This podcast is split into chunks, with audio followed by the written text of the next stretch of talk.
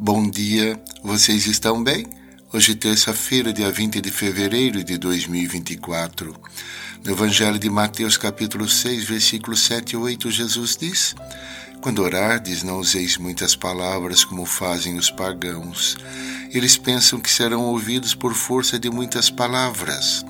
Não sejais como eles, pois vosso Pai sabe do que precisais, muito antes do que vós o pensais. Na oração, colocamos-nos livres, abertos, confiantes, despojados diante de Deus. A nossa tendência de multiplicar palavras não torna a oração eficaz.